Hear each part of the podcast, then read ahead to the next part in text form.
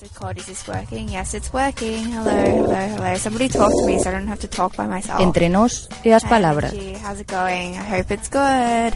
How are your holidays? La la la la la. No, this has, this, oh, I have like nothing to say.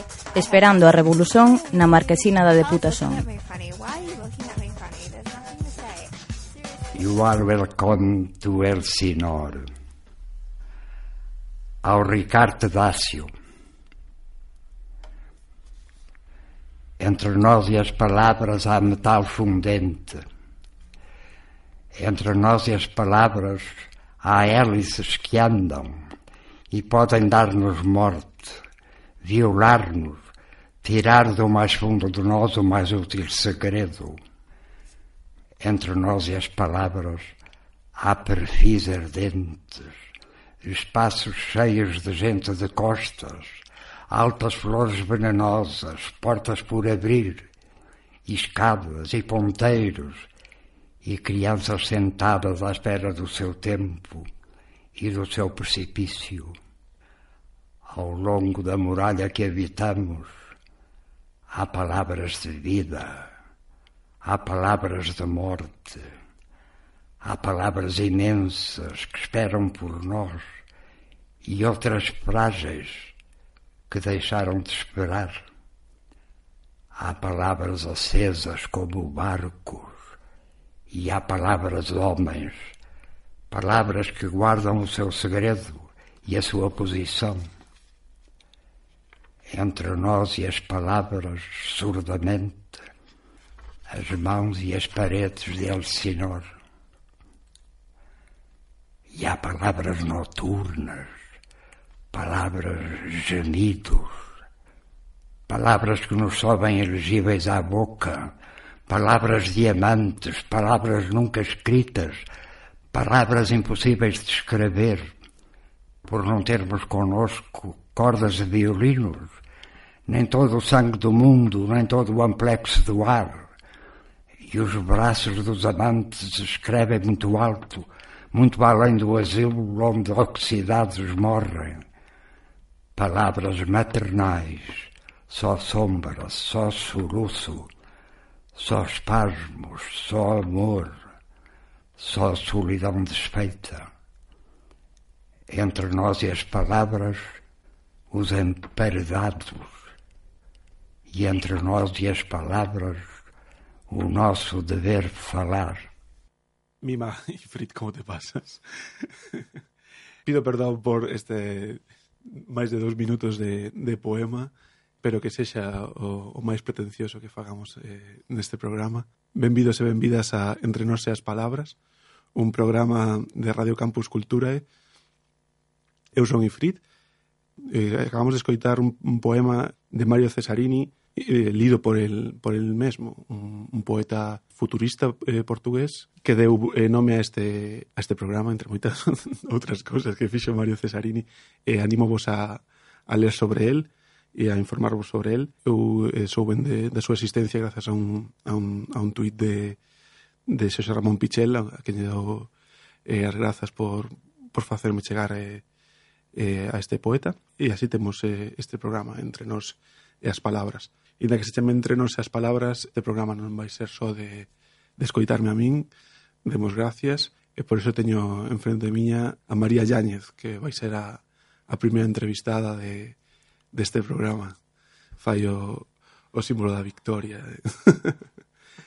Para axudarnos a, a que estas pa palabras vos cheguen a todos e a todas, temos o, na ponte de mando a, a Toni.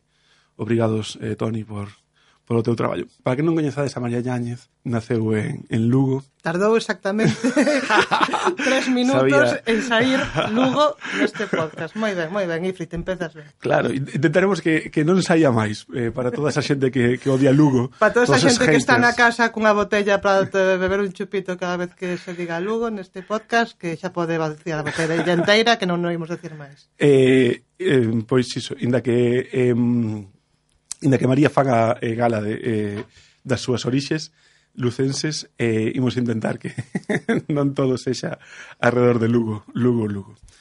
Como dicíamos, naceu en, en Lugo, mas estudou en, en Compostela xornalismo, onde estamos grabando este, este programa, non? A, a Facultade de, de, de Xornalismo. E, e despois non imos facer un, un repaso exhaustivo, senón eh, as cousas máis significativas, senón estaríamos aquí e isto converteríase un pouco aburrido.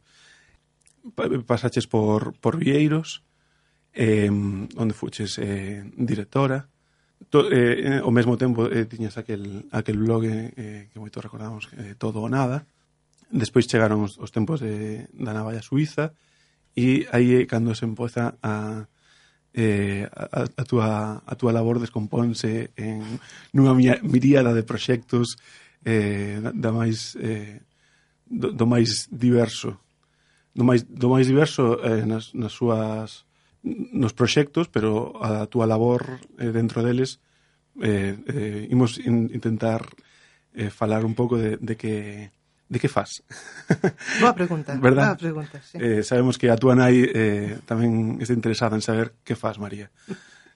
Eh, bueno, imos empezar un, un pouco polos, polos principios eh, de internet, eh, aquilo que chamaba chan, Vieiros. Chan. Que lembras, que lembras de Vieiros, que, que aprendiches en Vieiros? Pues, hola. Bueno, podo dicir antes que nada Podes que moitas saudar. gracias Hola, por, María. Quero saudar a miña nai, a audiencia e a Ifrit, pois eh, darlle moitos azos neste novo neste novo programa que empeza aquí nesta radio e a todo o mundo que escoite, pois saudar, non sei se dicir vos días, boas tardes ou boas noites porque non se sabe cando se vai escoitar isto. Así que cada un escoitará cando lle máis lle pete, así que dadevos por saudados e eh, E nada, sí, parece que imos falar aquí un pouco de min, co cal, bueno, se vedes que, que non dou, entendedo porque non é doado, pero sí, vayamos aí a... Estudei en, en, en xornalismo, pero en Mazarelos. Eu xa... Ah, nunca, eh, nunca estiveches aquí. Estive en o último ano, o último, último ano. ano que, o último trimestre que eu fixe en xornalismo, inaugurábase a, empezaba a, a facultade, pero estes estudios xa non nos cheirei, creo. Pero bueno, eh, todos os que fomos de Mazarelos, eso, marca. eso marca, marca moito máis. Eh, sí, eu em, empecé a estar en contacto con, con Vieiros ou a traballar mm, para Vieiros máis de colaboradora ou bolseira, cando ainda estaba a estudar. Estaba en, en último ano de en penúltimo ano de carreira ou, ou algo así. E empecé a, pois pues, bueno, a colaborar, así facendo cousiñas, levei desde o o tiña unha serie de edicións locais ou canal, desde a edición de esa cidade que non imos repetir xa. Eh, Todas sabedes. ata cosas así especiais, e, eh, bueno, todo que fora así un pouco mm, meter algo de cachondeo en Vieiros era un pouco a miña, a miña misión, e, bueno, estiven traballando, facendo sustitucións, e foi así o meu primeiro contacto. E logo, pois, pues, mm, acabei a carreira, fun traballar a, a Coruña, A miña primeira nómina en internet, bueno, quero dicir, a miña primeira nómina ten que ver con internet e co xornalismo, pero non foi en Vieiros, que era eso, colaboradora ou de sí. prácticas ou tal, senón en bravu.net, que foi o, no ano 2001, foi o meu primeiro traballo xusto Era, era unha web de, de música? Era de como de cultura alternativa uh -huh. en internet, o sea, en, en Galicia. Pero música... A, a, alrededor do, do movimento Bravú? Sí, era como algo... Eu creo que xa era un pouco máis post-Bravú que Bravú, porque, bueno, trataba un pouco de aproveitar a marca e o imaginario do Bravú, pero a idea era que fose máis... Eh, que abarcase un pouco máis todo, un pouco será o objetivo, pillase un pouco de todo o que lle pudese eh, eh, interesar a xente nova en Galicia, en galego e tal é unha mágoa porque aquel, claro, eh, aquelo quería ser como un portal, cando sí. se falaba de, de portais e de tal, nace xusto na, cando estoura a burbulla das.com, naquel momento de internet, no 2001 ou así, no que eh, había así como portais, ou terra, eh, inicia estas cousas, pero sí. non sabía moi ben como se financiaban esas cousas. Todo o mundo apostaba, pero non se sabía moi ben por qué. Entón, bueno, non durou moito, E logo non durou técnicamente porque ademais estaba feito maravillosamente en flash toda aquela web co cal non se conservan arquivos de nada E unha claro. mágoa porque eh, colaborou xente super interesante, estivo Quique Benlloc, Diego Ameixeiras, eh, que estaban, digamos, textos, comigo nada. na... Bueno, alguén ten na súa casa. Eu igual teño así algún arquivo guardado, pero a verdade é que sería unha arqueoloxía chula de, de facer iso, eh, intentar... Eh, eh, porque había eso, un material moi interesante, músicas inéditas, eh, Mm, ilustracións, había cousas moi chulas, pero estaba todo en flash. Eh, unha decisión tecnolóxica completamente errada. Lo va a petar, el flash lo va a petar, imos apostar por isto. Sí, entón, bueno, a experiencia de traballar nese portal que, que bueno, eh, Xosé Manuel Pereiro estaba a cabeza na dirección, digamos que na produción, que financiaba, que poñía os medios para que se fixera, era Pancho Casal, que tiña productora continental.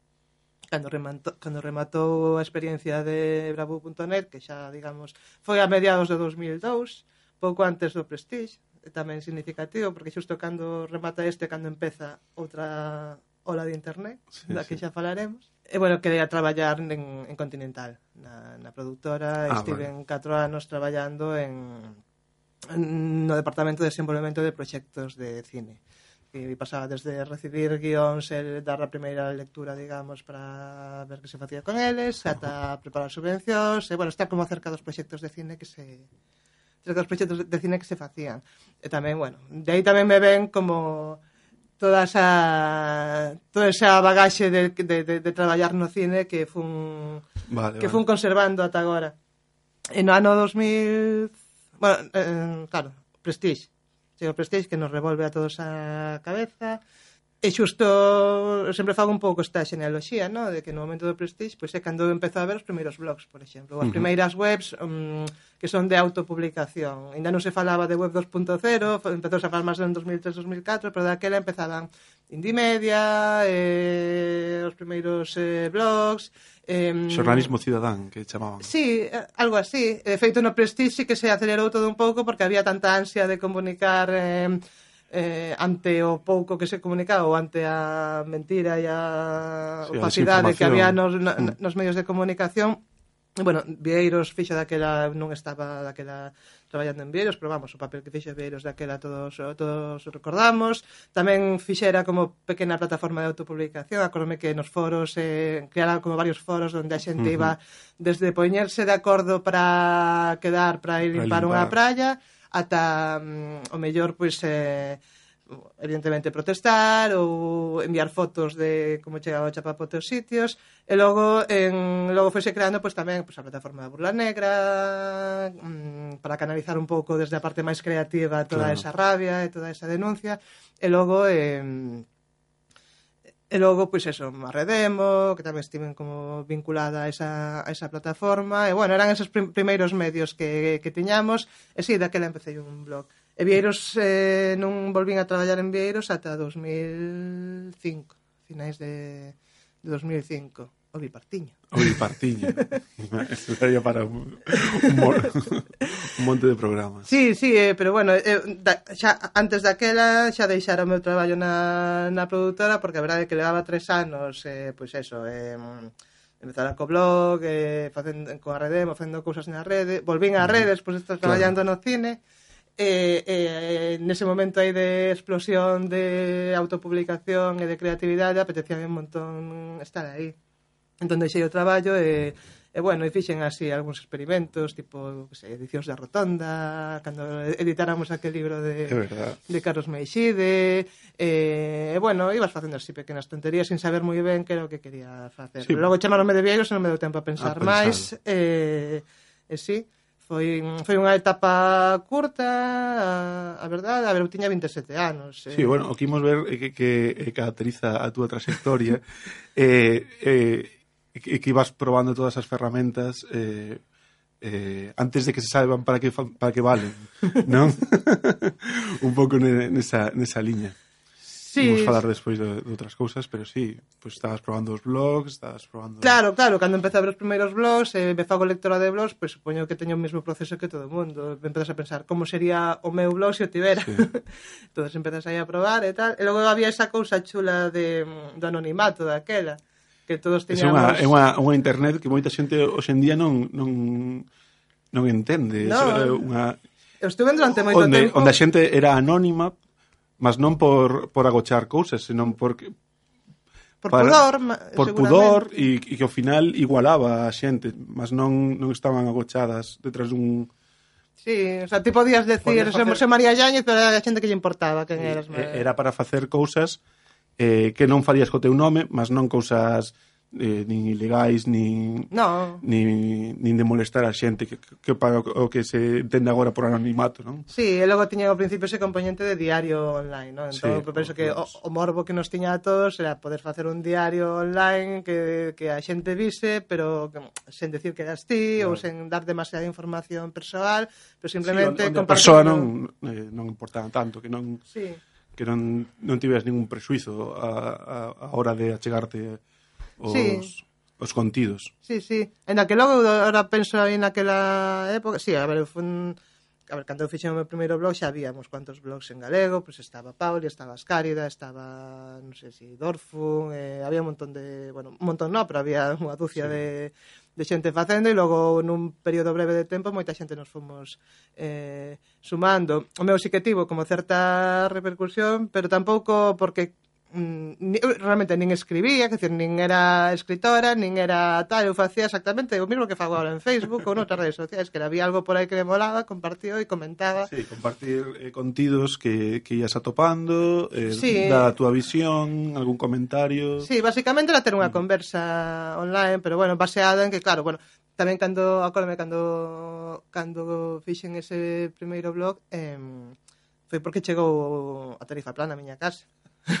foi, claro. foi cando contratei internet no meu piso de Coruña.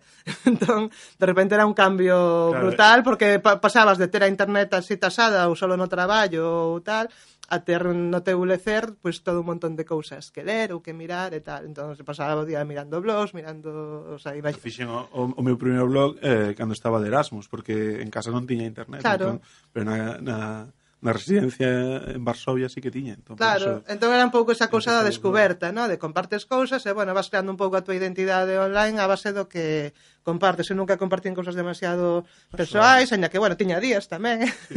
como todo o mundo, sí, así máis de desafogo. Era, era moi persoal. Sí, sí, pero... Uh, sí, era un pouco eso, comentar así a actualidade. E logo, bueno, acórdame que tamén daquela... Bueno, xa empezara a colaborar con Vieiros no 2003 facendo unha pequena columna de de opinión, primeiro fixera como un diario de seguimento das eleccións de 2003, das municipais, e logo um, empezar a escribir como unha pequena columna de opinión e tal. Entón, bueno, tamén volaba o rollo de, de escribir, sí, pero tiña bastante separadas as dúas, as dúas identidades, sí. Ajá.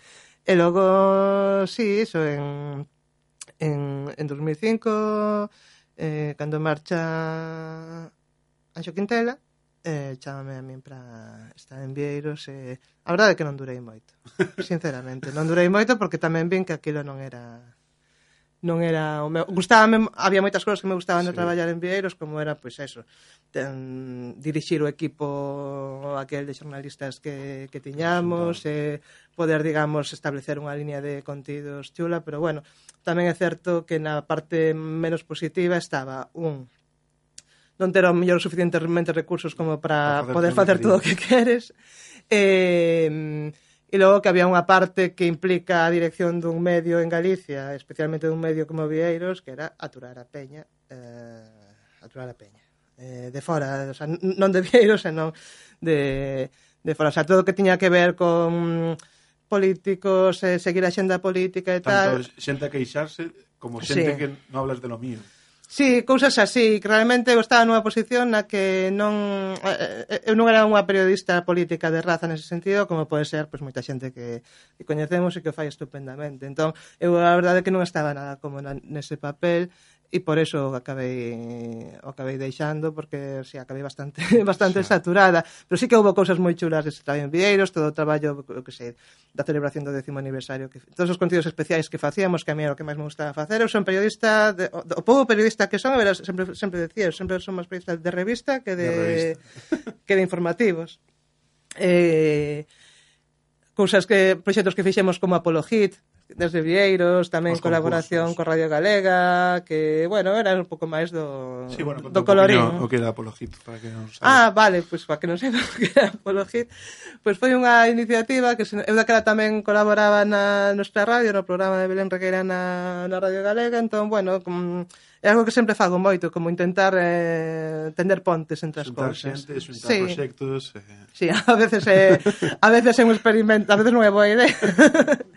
Eh, pero, pero neste caso, pues bueno, houve vontade por as dúas partes de, de, de colaborar e basicamente un concurso para a canción do verán que agora se fai e que non ten ningún tipo de Mm, na, non é nada especial, digamos, pero daquela pois pues, era a primeira vez que se facía. Sí, e a, entón... idea, a idea era eh, nun país normal non hai, non hai que escoller a, a canción do verán porque xa sai por si sí soa. Claro. Nun país como este pois pues tenemos que, que forzar, forzar un pouquiño, sí. De todas maneiras, a inspiración, veunos, eh, a, a min a inspiración para, para ter a idea esta de vamos a vamos tratar de facer un, un concurso popular en internet para que a xente, para que a canción do verán saia de abaixo, non de arriba, digamos. Sí. E foi ver o vídeo do Koala aquel de o pavo a hacer un corral, porque foi a primeira canción que se fixo famosa por YouTube. Que se, que, que, que se fixo famosa por, que se fixo canción do verán non porque saíse na radio, senón que porque saía en internet, saiu de fixose viral. Entón dixemos, coño, aquí hai un poder en internet tremendo para poder eh, viralizar cancións e subirlas o clásico, arriba. Porque non o podo facer eu, non? Claro, eso, no. Eso, o, eh, eso fai no calquera. Bueno. un pouco sí. excesivo, pero... Sí, no, pero decía, a ver, temos internet eh, e temos a radio, Uh, si juntamos as dúas cousas E xente que o fai mellor que o koala Así que non pode ser moi difícil. Claro, entón, se si xuntamos as dúas cousas A ver que sale. Entón, bueno, pois pues, E eh, logo partíamos da premisa esa de que facía falta O sea, que había música galega moi chula Moi eh, moi interesante Pero facía falta un hit. Aquí vai falta un hit para para, para, para petarlo. Eh, Entón, titulamos Apologito concurso e fixemos ese concurso online o que se presentou unha borrada de, de xente, un montón de cancións sí, e ainda sí, recordo aquelas un, primeiras Unha da, das cousas que fixe Apología é sacar moitos grupos e visibilizalos que non se sabía que estaban onde sí. estaban Claro, e logo a, a radio tamén se volcou en casi en todos os espacios tiñan sí, como sí, unha sección eh, de Apología entón sonaban que as cancións e, e demostrouse que moitas veces as cancións gustanche máis ou menos, moitas veces tamén che acaban gustando en función do que chas machaca na radio. Entón, pois foi unha experiencia moi chulo. Entón, digo, ese, ese tipo de, de ese tipo de, de, de, de argallada é a que me mola facer a mí. ou, ou me molaba, máis que me mola. Xa non se mola tanto? Xa, xa... que te estás volvendo máis purista. Ou... No, no, pero que cada vez eh, custa máis esforzo facer vale, esas cousas, pero que che renta. Xa Vale. Básicamente, pero sí, é máis o traballo que Sí, exacto. Entón, que... o sea, daquela molaba porque formaba parte do meu traballo e tal e había apoio e tal, mm. pero agora mesmo eh, non sei, en xeral facer cousas eh, un sí. so, por iniciativas daquela, e... daquela tamén era precario agora pode ser que sexa ainda máis precario e os apoios ainda son menos. Sí, bueno, estamos no. en 2006, empezamos xa a falar de precariedade ou deixámoslo para... Porque sí, claro, é un dos grandes eh, sí. un dos grandes temas, un dos meus temas favoritos, ademais, a como se precarizou todo como internet precarizou moitas cousas e... Sí, entre internet e a crise, non? Claro. Eh... Sí, sí. É, é, é o que digo, que non é que antes as cousas eh, foran especialmente eh, menos precarias, mas eh, sí que agora é como a norma. Eh, sí. O, o sí, precario. Sí. sí, porque, non sei, hai tanta xente facendo tantas cousas ao mesmo tempo. Mas non hai moita máis xente que antes, non? Penso que sí. ou non se vía, ou... Non sei, non sei. Pero, um, sí, a ver, ansia por facer cousas sempre hai, sí. eh, esa, esa pulsión de decir alguén ten que facer isto sempre hai, eu, eu teño mm, todas as semanas, e, e, e ideas hai, pero tamén na experiencia xa sí. vas vendo como as ideas e o entusiasmo inicial aprendes, aprendes a ir eh, desbotando ideas inda que parecen Aprend... a primeira vista moi boas eh, mas eh, aprendes a, a valorar eh, aprendes a, conter... a, a avaliar se... aprendes a conter o teu entusiasmo Eso. como diría Larry David E dices, este é unha idea, pero, pero que na fai? Sí, mira todo o traballo que me vai dar a xente claro. que, que vou ter que buscar cartos, Exactamente. Entón, e é unha mágoa, porque se si houvese un pouquiño de de apoio, ou non sei, renda básica apoio, ou algo sí. así, pois pues, eh, sí que nos poderíamos dedicar a que facer Tampouco pedimos tanto, non? No, no. pero xa, o sea, xa nos ten o mercado bastante descuartizados no plano sí. cos, cos chollos que son de pagar sí. para meternos nos que non son, non de, son de pagar. De pagar. O sea, non é... Como este programa. a quen se lle corre? Pois pues, eh, sí, pero ainda así esas ganas de facer cousas e decir, oxalá me pagasen por facer isto, eh, teño todos os días. Repetimos claro. que non pedimos tanto. Eh, no, no, no, comer no. todos os días, internet e eh, pouco máis. Sí. sí, sí, sí, pagar as facturas. As facturas eh, sí. pagar... Bueno, a ver, unha entrada de cine, un oh, libro de vez en cando, tamén, unha garimba, tamén, pero pouco máis. Pouco. xa non bebíamos o que bebíamos antes nin... No, no, no, xa algo moi barato. Estamos moi baratos. Sí, sí, Antes facían falta 10 cubatas e agora con medio xa xa, xa, xa bofina o sea, no, Entón, eh, rematas a teu breve paso po, eh, pero inte, máis intenso por Vieiros uh -huh. eh, onde onde continúas? Eh, pois pues estamos a finales de 2006 empeza, ah, 2007 é o meu ano, bueno, empezo unha etapa de traballo no audiovisual, sobre todo. Empezo tamén aí a mirar que facer e tal, e tamén con moitas ganas de volver.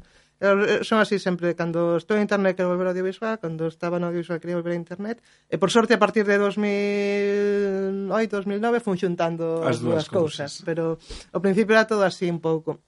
Entón empecé a facer cousas para tele, eh, e en, a prima, en 2007... Desde pues, unha produtora Mm, non, de maneira independente. Uh. Bueno, realmente fixe un documental que se fa agora o décimo aniversario, ademais, recordaronme outro día, Linguas Cruzadas.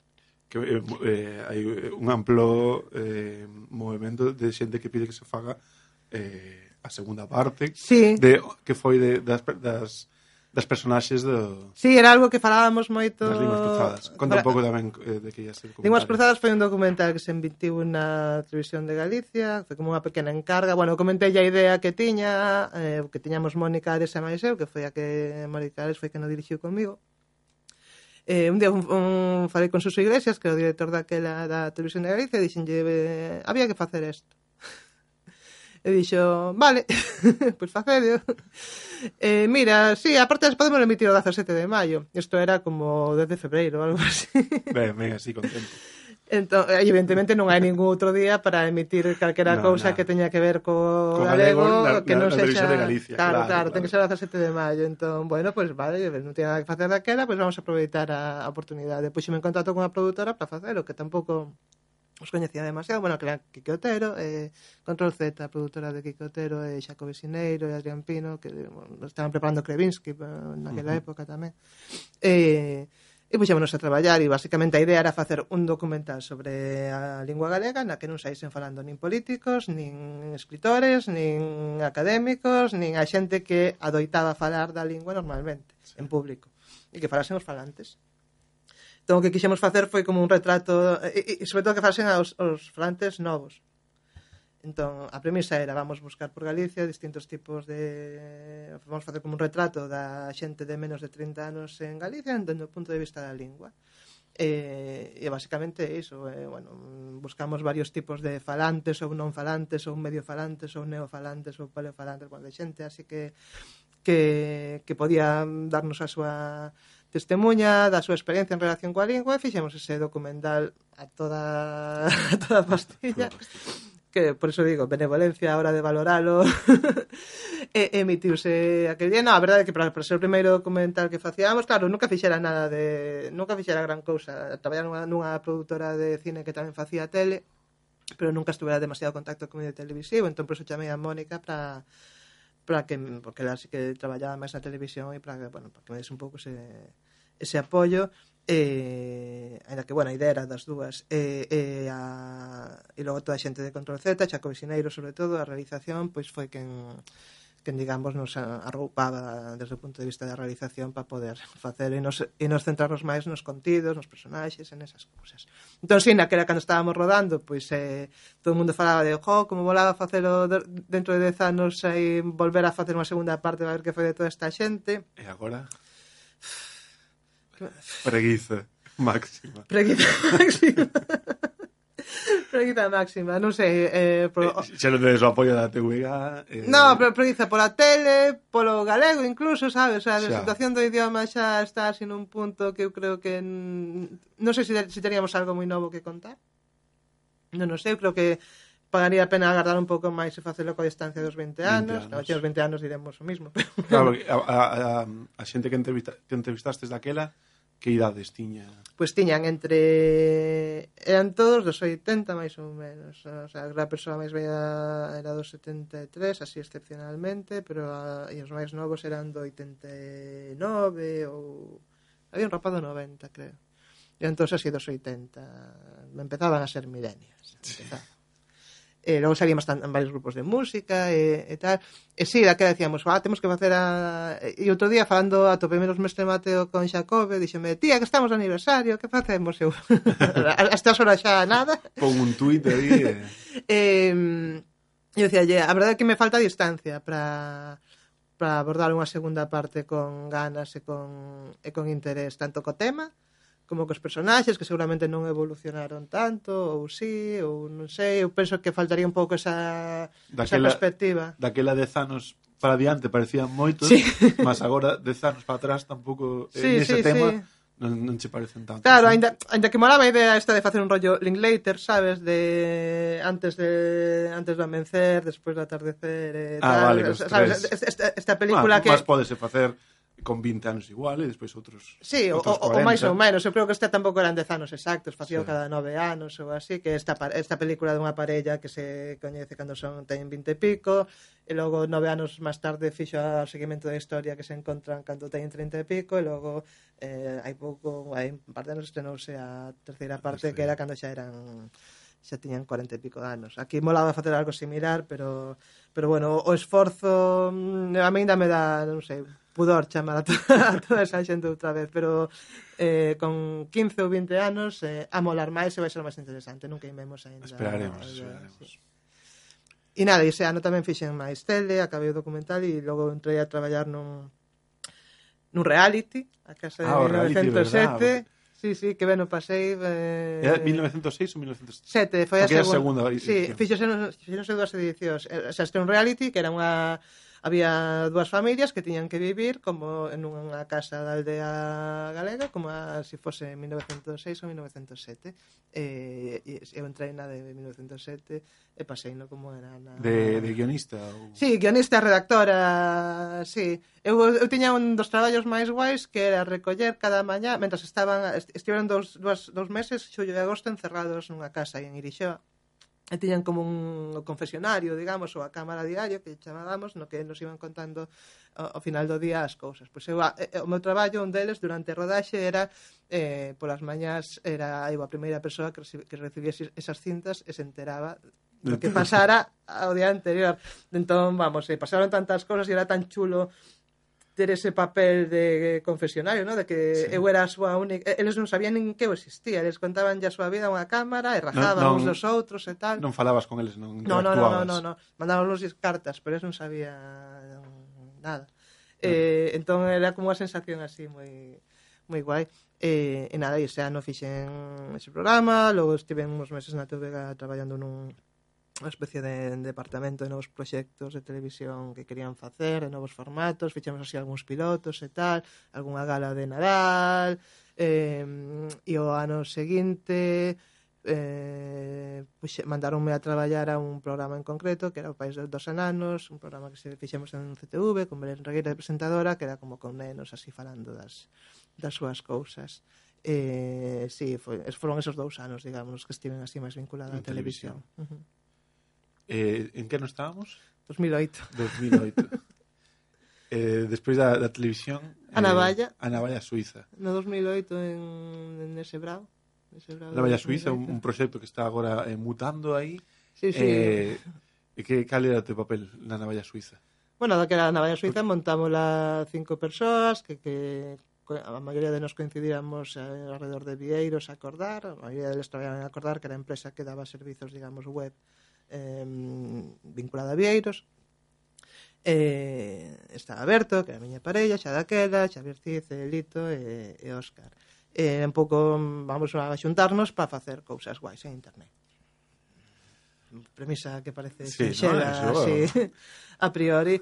E, e sí, e, primeiro xuntamos así como equipo de traballo, facendo cousas, bueno, eh, eu estou aquí no capítulo de, de traballos bizarros que vai desde a casa de 1900 de ser guionista de reality a, sí, porque, a traballar no videoblog de Aixo Quintana, no seu eh, momento. Eh, eh, hai, nese, nesa equipa ah, hai eh, dous ah, programadores. Hai un programador, hai un diseñador, Berto que ten un perfil máis desenvolvedor mm, entre mm. programador e diseñador, diseñador. e eh, Xavi que viña máis a, que consigue máis a parte de consultoría, orzamentos e diseño de proxectos e tal, eu que era soy la chica, pois pues, a, de, a, a de contidos, claro. A de contidos.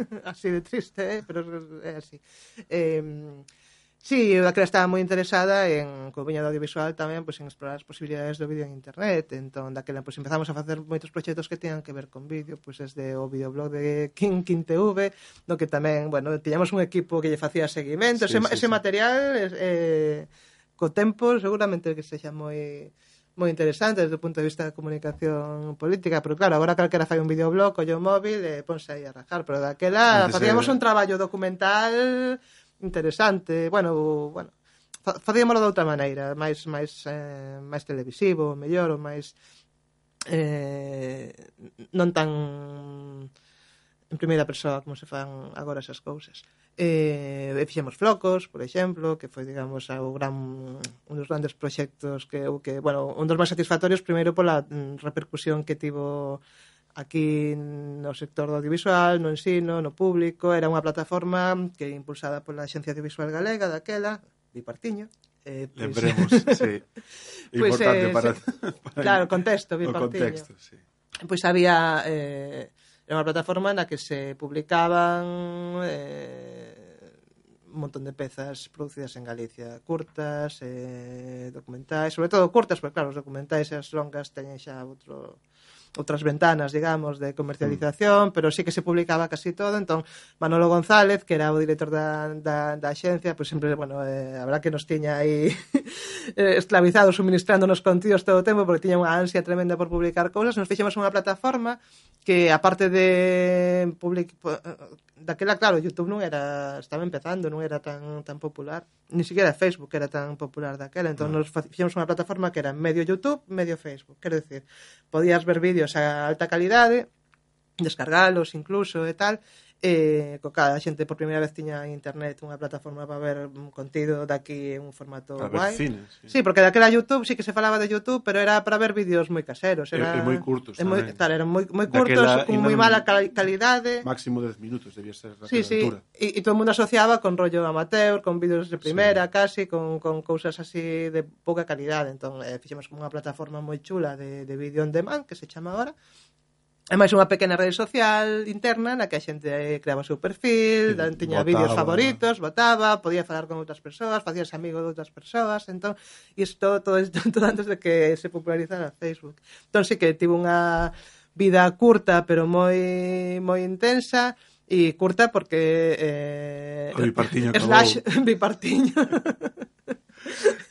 Slash Bipartiño partiño eh, en 2009 pois pues, eh, chegou o que chegou todo mundo xente, esperaba chegou a fin do Bipartiño. Chegou a xente chegou a xente a Consellería de Cultura e a, a Gadic e tal? Eh, eh, e, e decidiron que non que non lles interesaba manter flocos máis e non solamente non os mantuveron sino que eh, se lo cargaron directamente eh, unha mágoa porque a verdade é que foi un sí. traballo inxente de, de, e, e era algo que todo o mundo consideraba seu Claro, os, os creadores e todos estaban encantados. Sí, sí, con... sí, todo mundo estaba encantado, sobre todo os profesores. A mí me chamaba a atención a cantidad de profes que usaban os materiais nas, Para ensinar, nas aulas. Claro.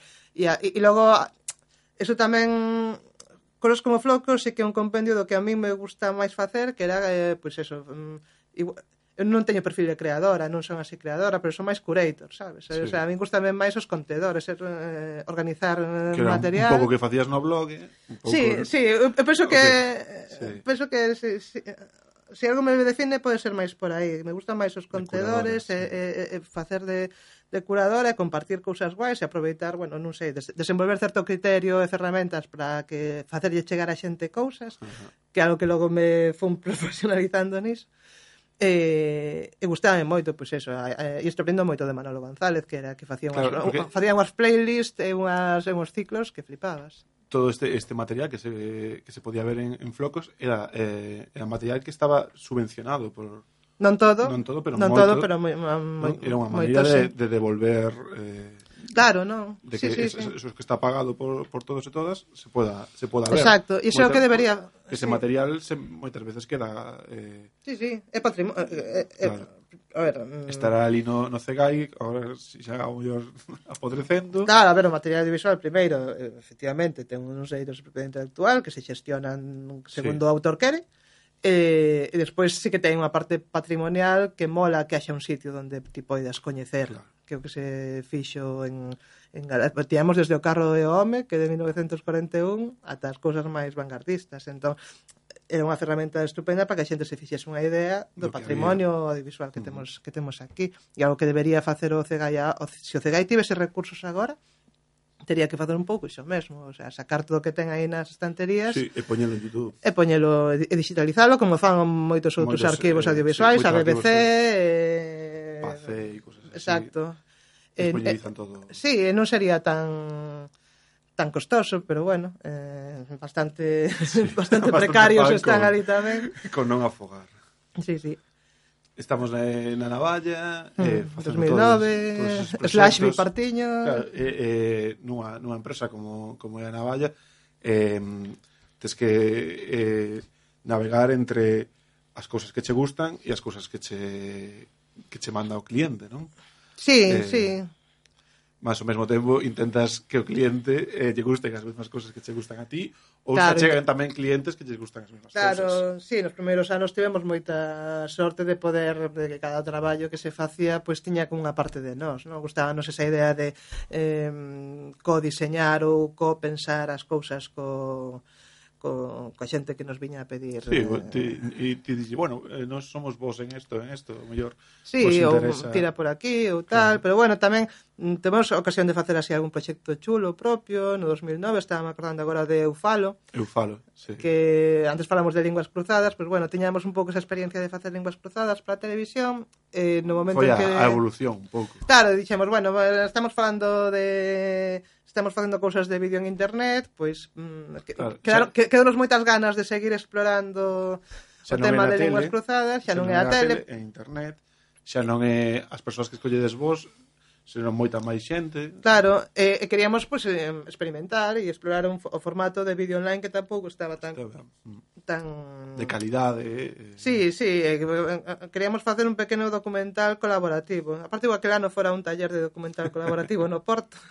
claro, xa empezaba a ver cousas así, de sí. que se facían un rollo estilos de documental na web eu que viña de facer un documental e que traballaba na web, pois pues era algo que sí, me, sí. que me que me vamos, que algo me, que, sair. que me proía moito, quería quería experimentar.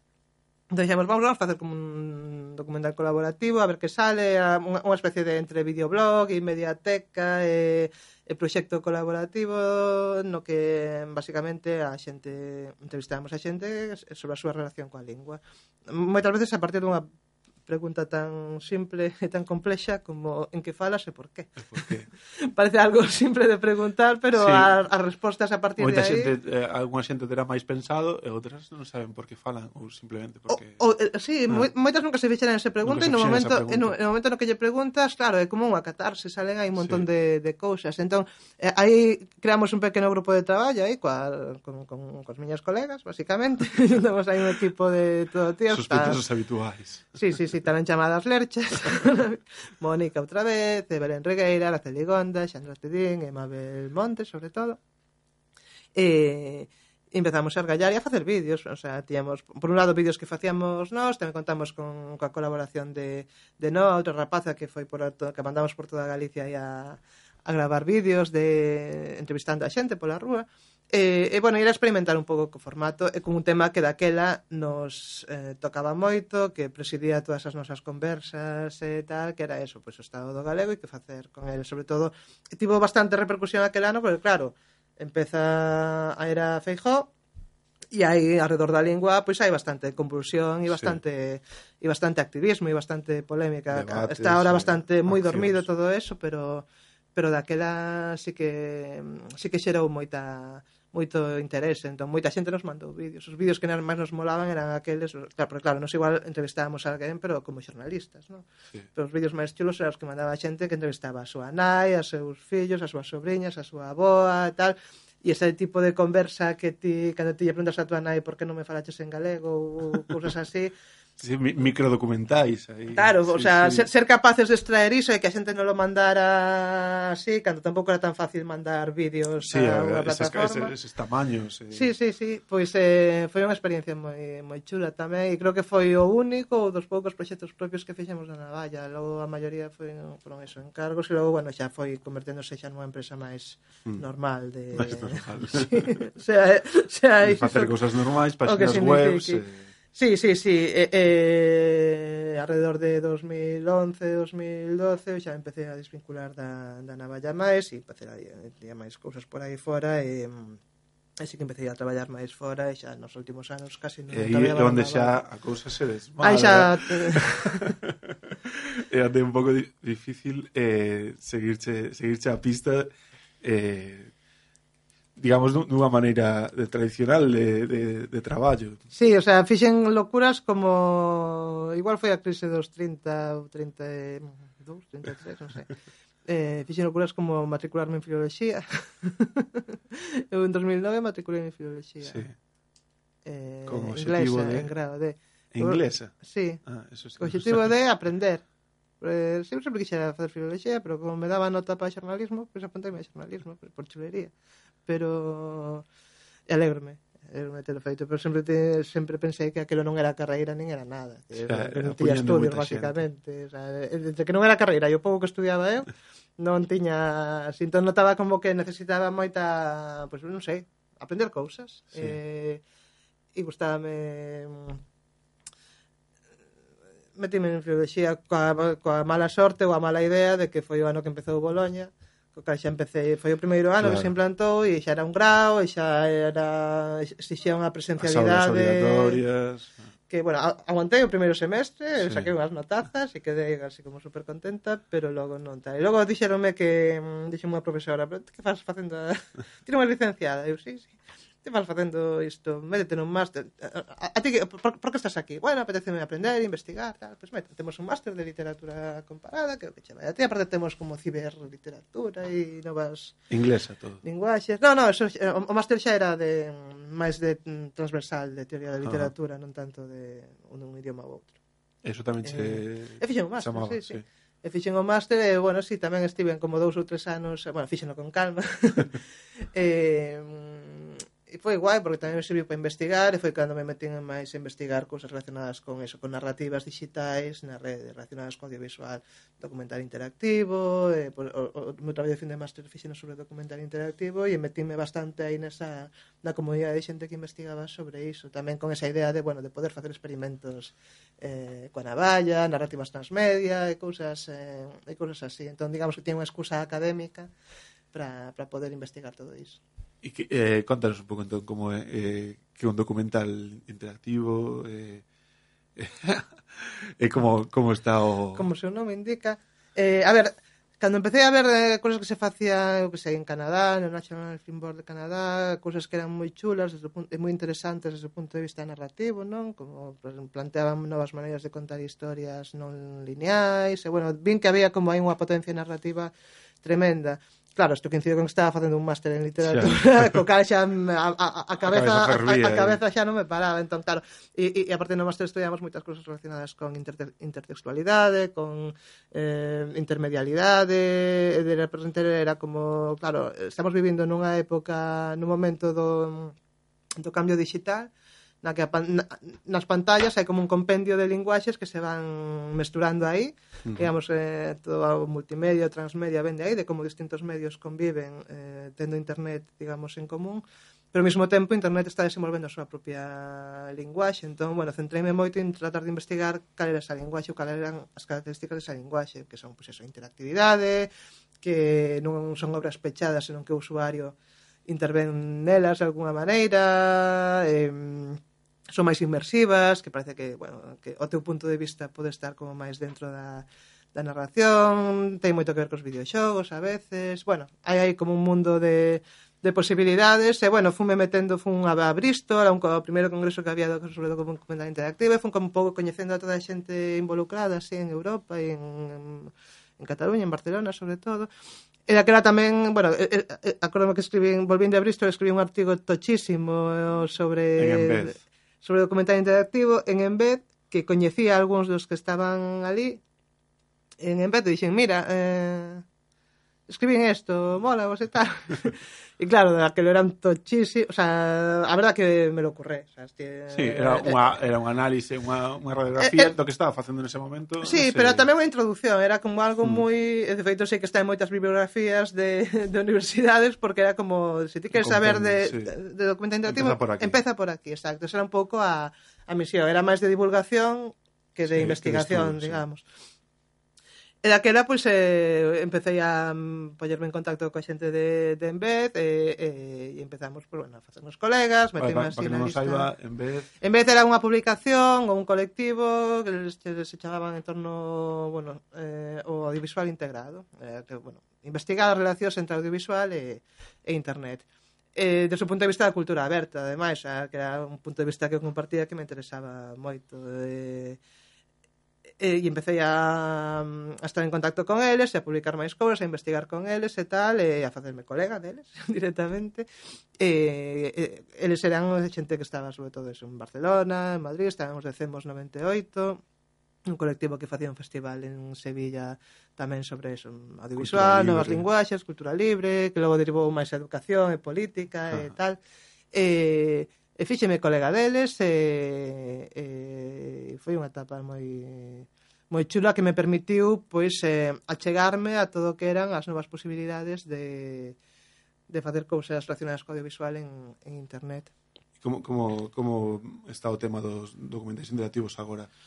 Eu este, penso... Sacas, conseguise sacarlle todo o que se... Eu penso que sigue sendo unha cousa moi marxinal, uh -huh. sigue sendo un terreo experimental, Eh, en algún momento igual chegamos a pensar que isto iba a ser como o futuro. Sí, eh, unha ferramenta que ia utilizar todo o mundo porque sí, tiña tantas posibilidades. Claro, claro, claro, que de repente ves isto, o futuro vai por aquí e no futuro ninguén vai facer xa documentais normais e tal. Eh, error. Mentira, non. Eh, sí que é certo que a mí interesaba o documental interactivo non tanto como xénero en sí mesmo, de feito nunca o abordei así investigando, sino que me interesaba eh, como un lugar onde eu vía distintos mecanismos narrativos que podía que se podían aplicar a moitas cousas, non? Entón era como un compendio de de cousas interesantes que se podían facer coa imaxe e coa narrativa en internet. De feito, agora mesmo vexo, sí que siga vendo como a xente con moita pasta, arte, Canadá e tal, que fan cousas así moi potentes, eh, pero a maioría da xente que ten pouca pouco presuposto non non non as fai. E, e, e un día hai pouco fundar unha charla a Bilbao sobre estes temas eh, unha, a persoa coa que, que me recibiu ali en Bilbao así comendo un día falando dixeme, claro, isto é como a moda Isto é como hai o preta porter, hai a alta costura sí. e o preta porter. Pois no documental interactivo, en estas cosas narrativas digitais, é un pouco o mismo. Hai a alta costura, que son, digamos, estes grandes proxectos que ves e quedas coa boca aberta e dices, guau, que chulo, que guai e tal pero que sabes que nunca poderás facer porque fai falta moito Moitos coñecemento e moita pasta para facelo. E logo está o Preta Porter que eh, usar esas, co o sea, coller esas ideas, As ideas. Eh, eh, ou, ou esas cousas concretas da que se fan alta costura. As ferramentas que están máis accesibles. Eh, eh, eh, e utilizalo para pa cousas pequenas. Entón, ahora podemos ver como, por exemplo, os medios digitais, eh, pues, el país, el diario, estos, pois mm, de vez en cando fan un especial que ten cousiñas de interactividade e tal, entón vas vendo como non tens que facer o megaproxecto interactivo, pero sí que hai certas cousas sí, que aprendes que, que aí podes que podes adaptar no, xa non só os recursos que ti teñas, senón a historia que ti teñas con, que, mm. que ti queiras contar, que non toda, hai que meter de todo en todas está, as historias, non, non que son Non sempre eso o medio, non sempre piden a, historia. Non sempre piden interactividade, non sempre piden sí. o mismo tipo de cousas. Entón, me, pareceume unha metáfora estupenda, dixen, bueno, eh, isto nunca va a ser mainstream, pero vai ser vai estar aí como referencia de innovación e tal, haberá catro frikis que estemos aí atentos ás novidades, pero logo no día a día Ajá. usarase pero de maneira sen tanta sen tanto bombo e sen tanta tontería. Estamos eh, chegando un pouco ao final. Eh, Co- como me enrollo, Imos facer un, un descanso.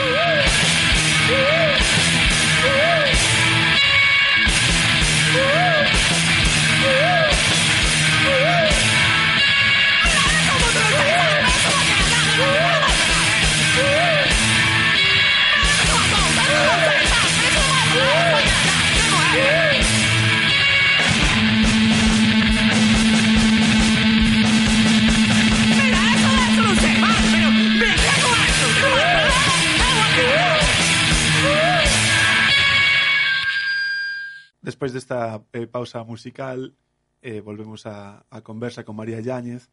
Eh, eh, miramos o reloxo eh, e vimos que estábamos tan a gusto que o tempo pasou voando. Eh, nestes últimos minutos imos intentar resumir eh, todos os proxectos nos que estás traballando actualmente ou, ou nos que traballaches recentemente e que nos contes un pouco o que estás facendo en cousas como Techfest de Pontevedra, o Carballo Interplay ou Screenly. Uh -huh. Pois sí, a, a etapa actual desde fai xa un par de anos pois eh, caracterízase por estar en varias cousas eh, ao mesmo tempo, traballo de freelance vinculado a varios proxectos, pero bueno, proxectos que van collendo estabilidade. Eh, si, a ver, o que máis Se me preguntas que fago, pois teño dependendo da época do ano direi unha cousa ou outra, pero no proxecto no que máis estou todo o tempo é Screenly. Screenly é unha plataforma para ver cine en salas baixo demanda un proxecto a web lanzouse en maio de 2015 pero levamos desde 2013 eh, xa pensando nesta idea e en como levala a cabo con xente de Barcelona que, bueno, coñecíaos de, da comunidade de Embed e, e empezamos a falar chamaronme e dixo, María, que che parece esta idea? María, María é unha idea se encima estaba desechando aí facendo cous, eh, facer cousas relacionadas con con novas maneiras de distribuir cine na rede E, e encantoume o proxecto, a idea, que non é nosa, era, xa había plataformas similares, sobre todo mm, en Estados Unidos, unha que se chama TAC, G. Tomimos TAC, dixemos, jo, como molaría facer algo así aquí. Entón, bueno, eh, polo meu, miña vinculación coa navalla, pois eh, empezamos a pensar o proxecto, canto custaría facelo e tal, e bueno, ao final conseguiron os recursos para poñelo en marcha, a navalla fixa todo que o desenvolvemento técnico da plataforma e eu, bueno, pois pues, estive desde o primeiro momento no equipo fundador para para, eh, eh, para traballar en temas de eso, eh, contidos, coordinación, comunicación, eh, etcétera. E dende hai dous anos estamos coa plataforma aberta, en beta permanente, como ten que ser. Pero como bueno, Gmail, xa, eh? Como Gmail. Sí. Mira que veño aí a Gmail. E, e aí estamos, a verdade que un traballo super chulo, como unha aposta que, que fixen xa uh, xa fai tempo, que, que bueno, que é complicada porque bueno, é un modelo novo no que te, pues, estamos poñendo a danzar a toda a distintos axentes da industria, claro. cines, exhibidores, distribuidores, creadores e tal, pero que condensa unha das cousas que máis me un dos temas que máis me motiva ahora de traballar agora mesmo que é aproveitar as posibilidades da rede para eh, distribuir, promocionar e facer chegar o audiovisual a, a xente, non? De feito, eh, en paralelo ao traballo de Screenly, pues, eh, traballei con películas directamente. Entón, traballei con Encallados, por exemplo, que foi unha película que tamén iba a estar nun caixón. Mariana, non nos dá tempo de todo. Joder. Pues, eh. bueno, Encallados, Os días afogados, son exemplos de Pas películas nas que traballei xa. Bueno, tamén son... Como tamén teño a miña idade, eh. Claro. tempo tive. Te, tempo tive. Pa, pa, pa pero... No, como falábamos antes, eh, estás te facendo rica con todo isto, non? Sí, tamén, sí, sí. tamén hai que traballar moito para gañar. Eh, algo, claro, non? claro, claro, eh, non todos os eh, proxectos dan todo que No, e hai, se traballa sí, neles. E hai proxectos que son apostas, que faz para aprender, para, mm. bueno, son, son un investimento que faz, aínda que non cobres moito, pero que faz como aprendizaxe. Imos intentar eh, rematar respondendo sí. á pregunta eh, unha das finalidades que tiña este, este programa que era responder a pregunta da tua nai, María, que faz? Pues mira, Eu creo que a, a, unha resposta podía ser que es eh, curator, facilitator, especializada en... Eh... Eso é que miña nai me unha hostia, directamente. Eu non che paguei unha carreira de xornalismo para que tal. De feito, a veces penso de cando, claro, meus pais querían que fora xornalista, bueno, meus pais, meus pais querían que fora profesora e tuera un traballo bien eh, unha nómina Mas o xorna, o de xornalista tampouco lles parecía mal. No, de feito, cando empecé a facer prácticas en el progreso era, que ben, oh, pasa, xa está, xa está vale. El progreso, que vais que claro, Entón empezas a facer cousas raras con internet que tampouco estaban moi metidos neso e tal pois pues non, non teñen moi claro se está, algo do cine, algo de ordenadores algo de tal, ten unha empresa non sabemos moi ben. Eh, eu tampouco acabo de sabelo moi ben de todo, pero tampouco ahora mesmo tampouco as etiquetas, o sea, prefiro non ter etiquetas sí, que ter etiquetas. etiquetas estas de facilitator, agromenauer. Eh, non eh na que non teñas etiquetas non deixa de, de haber xente que que che pregun que, che, que te chama. Eh, María necesito Sí. Eh, te necesitamos para algo. Así que sí, mira, tú eres a, la xente, de... a xente sabe eh, para que Intúe. para que pode contar contigo. Intúe, intúe. Pois sí, iso. non sempre non sempre eh, non sempre obrigado, sempre obrigado María eh, por estar neste primeiro programa de Entre nós e as palabras. Eh, foi un placer eh, eh, estrenarme nisto da radio eh, falando contigo nunha conversa tan A pesar, tan sinxela. a pesar do moito que me enrollo. eh, eh, sí, un placer, un placer. Eh, eso, eh, imos facer un, un segundo programa Quedan moitas cousas por contar eh, Despedimos xa aquí este primeiro programa de Entre Nós e as Palabras Esperamos que, que gostarades del Que sigades escoitando Radio Campus Cultura E, e vémonos nos próximos programas.